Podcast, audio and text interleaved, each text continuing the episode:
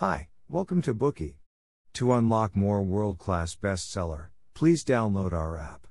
Just search for B O O K E Y at Apple Store or Google Play. You will get 7 days free trial with more features. Today we are going to unlock the book I Contain Multitudes.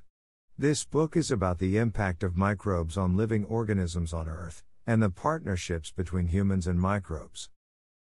When we talk about microbes, people usually think of pathogens, such as bacteria, as well as viruses that cause illnesses, such as tuberculosis, leprosy plague, and variola. In magazines and popular media, we often read that stuff we use every day, such as mobile phones, doorknobs, and keyboards, are covered with more bacteria than that found on a toilet seat. These bacteria are said to contaminate our living environments, while also threatening human health.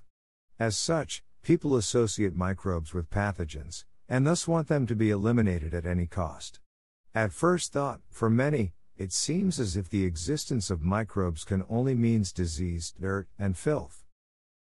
However, judging microbes in such a way is in fact unfunded.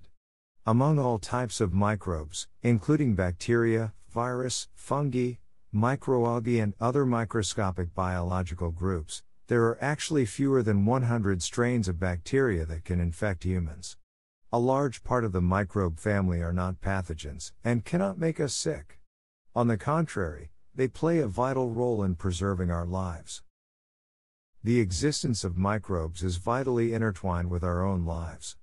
They can be found everywhere in nature, on animal bodies, and on human bodies.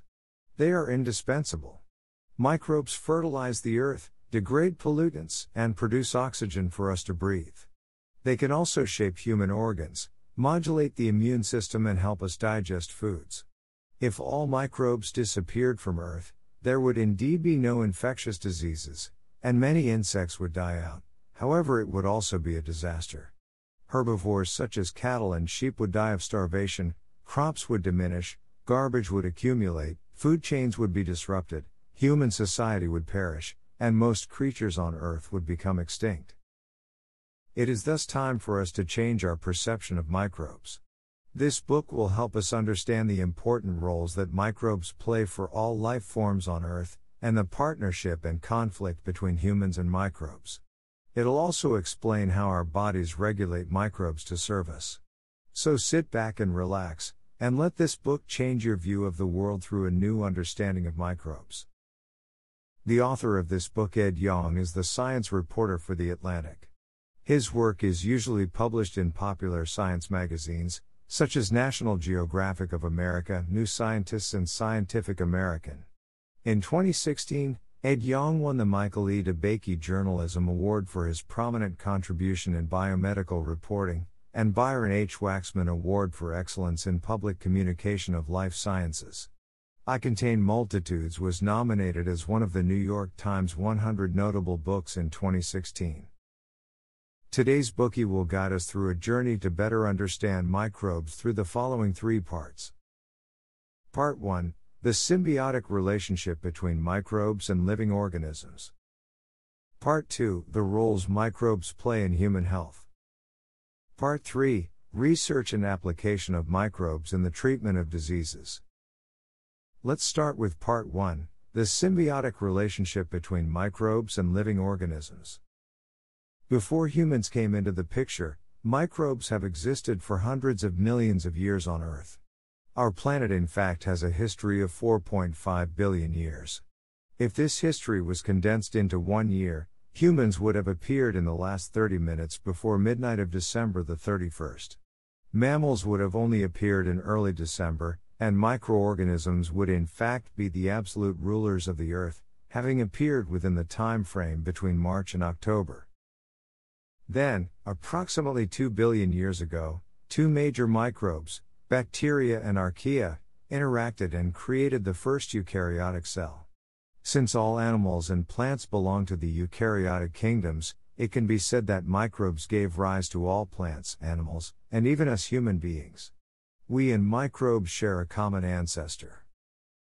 From the deepest trenches to the highest clouds, from plants, animals to human bodies, microbes are everywhere. If there were no microbes on Earth, what would happen? Without microbes to degrade it, the trash around us would accumulate as high as a mountain. Without microbes to degrade plant fiber, herbivores such as cattle, sheep, and deer would die due to starvation. Without microbes to provide nitrogen, most plants on Earth would wither due to nitrogen deficiency and humans would perish. As such, we can say that all creatures depend on the existence of microbes that live both in and around us. Microbes migrate among animal and human bodies, to the atmosphere, to the earth, into water and within buildings, thus linking us with this world. Different types of microbes reside in different parts of the body, from the surface of the skin to inner body parts, and even within our cells.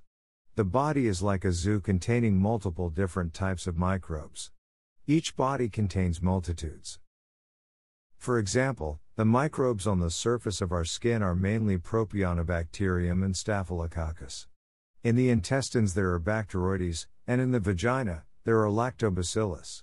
According to the latest estimate, there are approximately 39 trillion microbes in our body, while at the same time, our body is made up of only 30 trillion cells. Can you imagine? Microbes play an important role in animal and human development. Scientists have discovered that specific bacteria can in fact help shape the bodies of animals. In one experiment, scientists injected germ free mice with a kind of gut bacteria called Bacteroides theta omicron.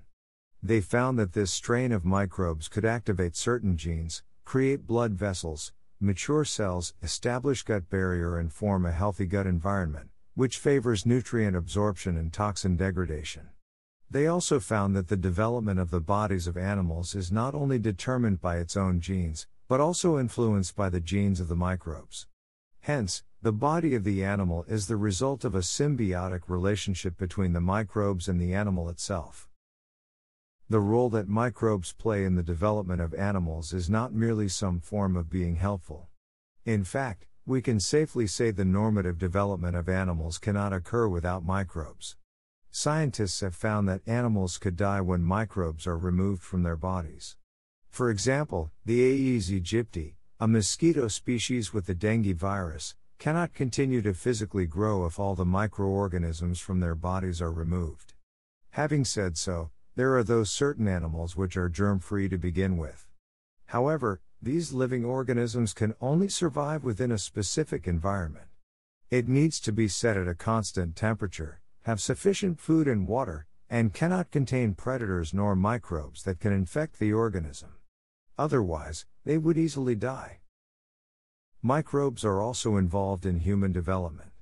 When a baby leaves the germ free uterus of their mother, the microbes in the birth canal will be transferred to its body, in which approximately 3 out of 4 strains are from the mother.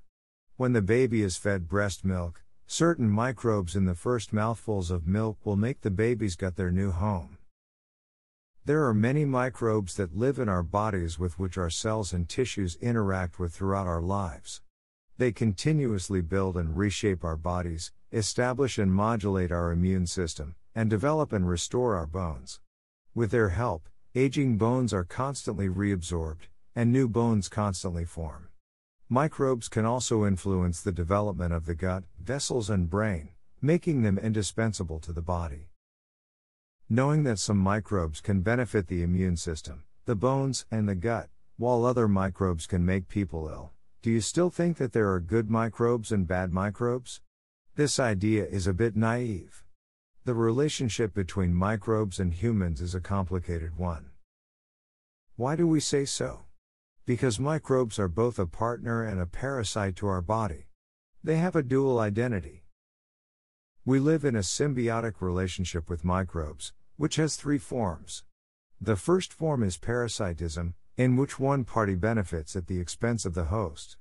For example, a pathogen enters a body and makes the host ill. The second form is commensalism, in which one party benefits without influencing the host. For example, some microbes live in the body, but they don't cause any harm to the body. The third form is mutualism, in which the inhabitant benefits the host. For example, some microbes in our bodies help establish our immune systems. However, many microbes live as symbionts in all three forms, which has both advantages and disadvantages. For example, Helicobacter pylori in our stomach can cause gastric ulcer and gastric cancer, but they also prevent esophageal cancer. Some microbes in a specific organ can bring us benefits, but will suddenly become very dangerous when they enter another organ. For example, some microbes in the gut play a role in food digestion and nutrient absorption, but when they enter into the blood vessels, they can cause septicemia. There are some microbes that are safe for humans who are healthy, however, when the immune system drops, they can then harm the body, even becoming life threatening. As such, Microbes can bring both benefits and harms to our bodies directly or indirectly. There are no good microbes nor bad microbes. Hence, the extreme opinions of either we must eliminate all of them and bacteria are our friends are both wrong. The so called symbiotic relationship explains the coexistence of partnership and conflict between humans and microbes. As such, how does our body maintain a stable relationship with microbes and reduce the conflicts that may exist?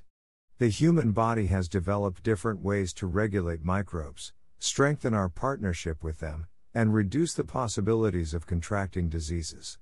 Let's now take a look at the two main ways the human body accomplishes such.